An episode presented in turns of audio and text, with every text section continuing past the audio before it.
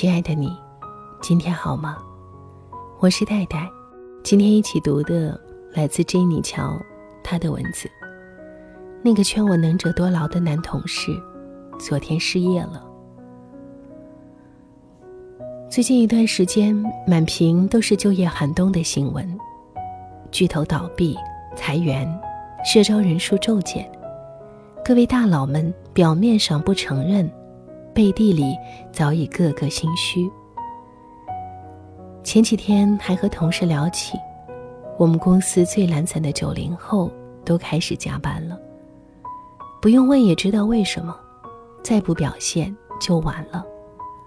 不过还是有些人确实晚了。身边朋友不少人都在经历裁员，连过去最让人羡慕的大公司也在悄悄进行精简。一个闺蜜上班的外企，常年各种福利，股票随便发，假期多得吓人。这几个月却人心惶惶。就在昨天，终于开始下狠手，第一个被裁掉的男同事。让很多人意外。听闺蜜说，这个男同事学历高，能力强，就是有个毛病，整天挑三拣四，嚷嚷着一分钱一分货。我是能者，可我绝不多劳。我拿一万块薪水，凭什么让我做十万块钱的活儿？终于，再也没有机会多劳了。闺蜜庆幸地说。当初视这个男同事为偶像，幸亏自己没有效仿。身边那些当初哭着喊着不愿意能者多劳的，现在大多很后悔。碰巧奇葩说最近也说到能者多劳这个话题，最后反方能者多劳不坑获胜，完全符合我的期待。因为残酷的职场生活就是这样，能者多劳。让很多人怨声载道，可也是你出类拔萃的通道。说起多劳的能者，我身边就有一个。每次老板提出不合理的要求，他都会被同事们推出去填坑。办公室里所有老弱病残的活都是他接盘。可也正是因为如此，他成了团队里。最不可或缺的人。同事们经常说，少了一个他，还得再找仨。连老板心里都经常犯嘀咕，生怕自己对他不好，赶跑他。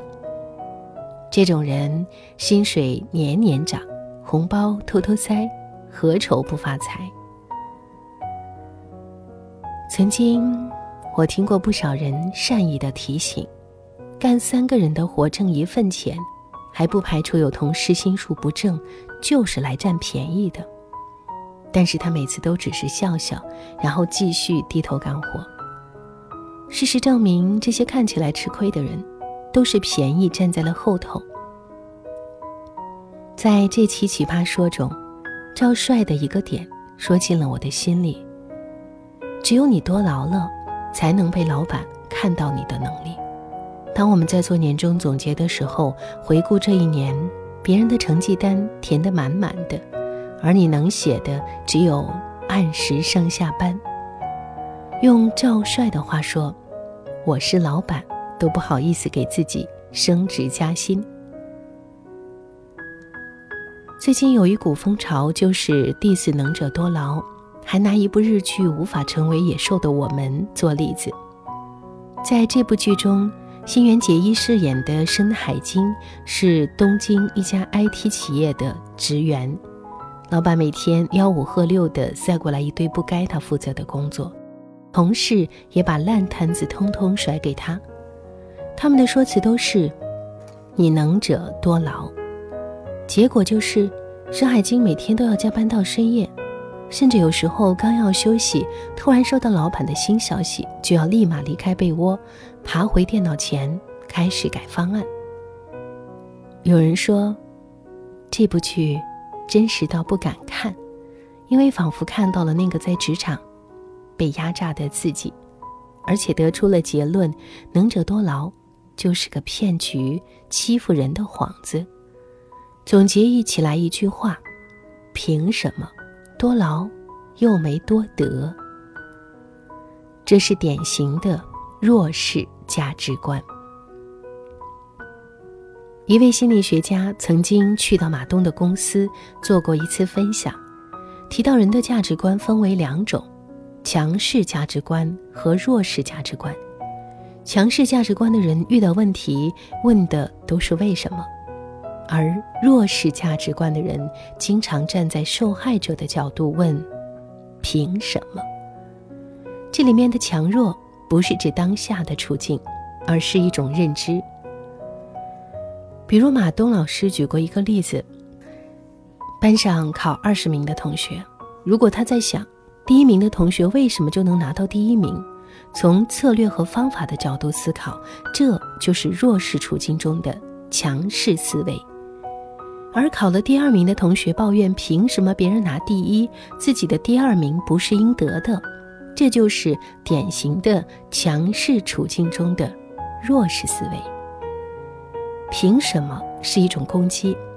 在抱怨规则，总觉得同事都是在坑人，老板欠自己一个公道，永远把错归结到别人身上，只会让人停步不前，甚至失去现在的位置。马东老师说，在自己公司的电梯口位置挂了一句标语：“感觉痛的时候，是在成长。”这是他写给自己看的，因为害怕当自己遇到挫折的时候，用一句“凭什么”给痛苦找出口，一下子释放掉，而失去了被这种痛推着往前走的机会。能者多劳，与其想拿“凭什么”来攻击说这句话的人，不如问问为什么能者可以多劳。如果多劳让你感到万分痛苦，是不是自己的能力还不够？而很怂的人，可能压根儿没有接受挑战的勇气。人都是厌恶损失的，不愿意在当下多付出一点，冒一点白干的风险。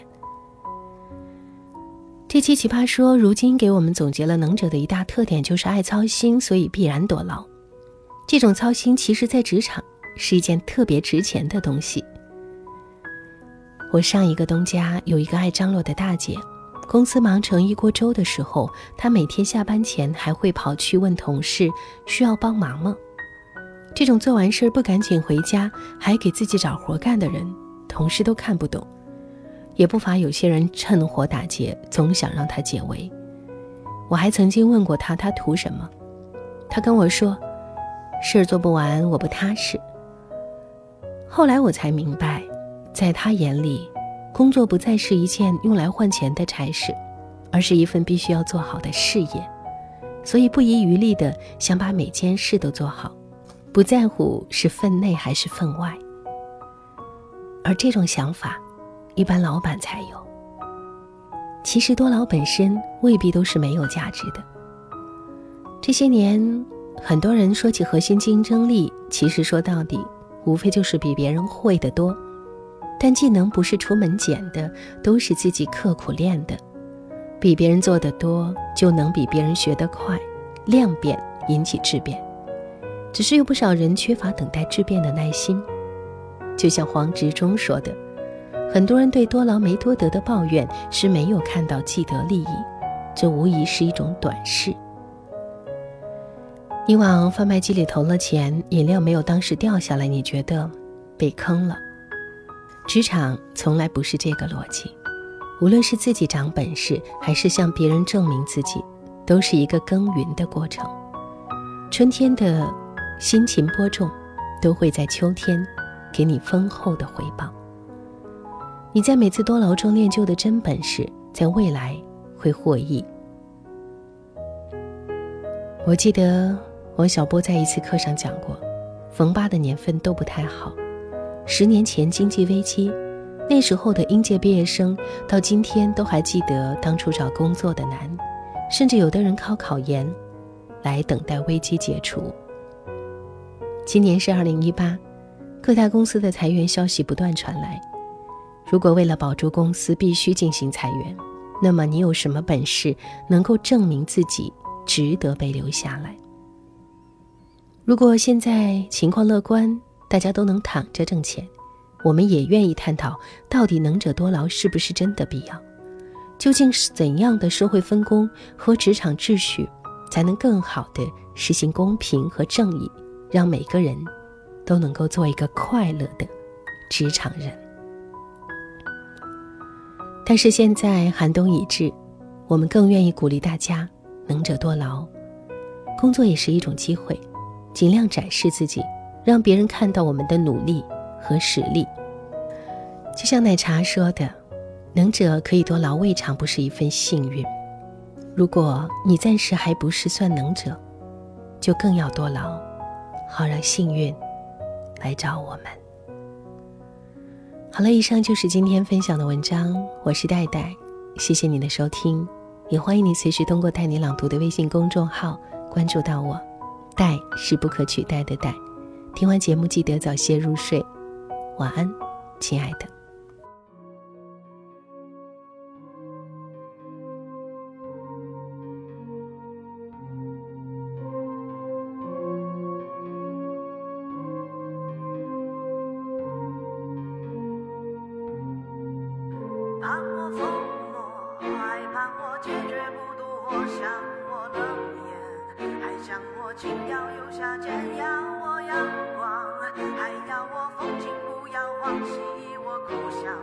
还系我心如枯木，赐我梦境，还赐我很快就清醒，与我沉睡，还与我错过无慈悲，爱我纯粹，还爱我赤裸不迷退，看我自弹自唱，还看我痛心断肠，愿我如烟，还愿我满里。感觉看我痴狂，还看我风趣又端庄，要我眉眼，还杀人不眨眼，祝我从此幸福，还祝我枯萎不渡，为我撩人，还为我双眸是神图我情真，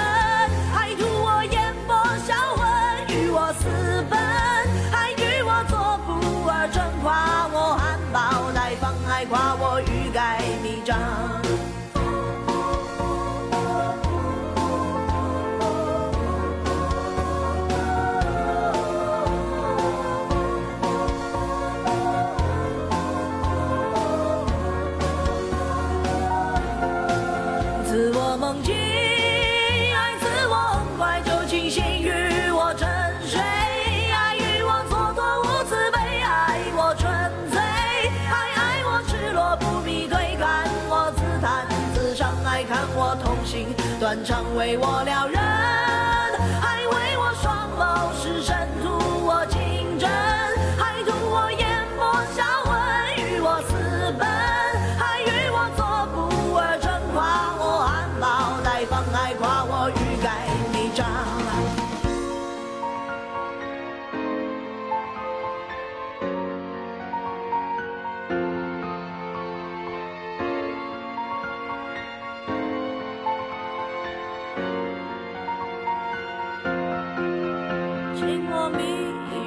爱进我眼睛，投身似我盛放，还似我缺氧乖张，有我美丽，还有我贪恋着迷，愿我百岁无忧，还怨我徒有泪流。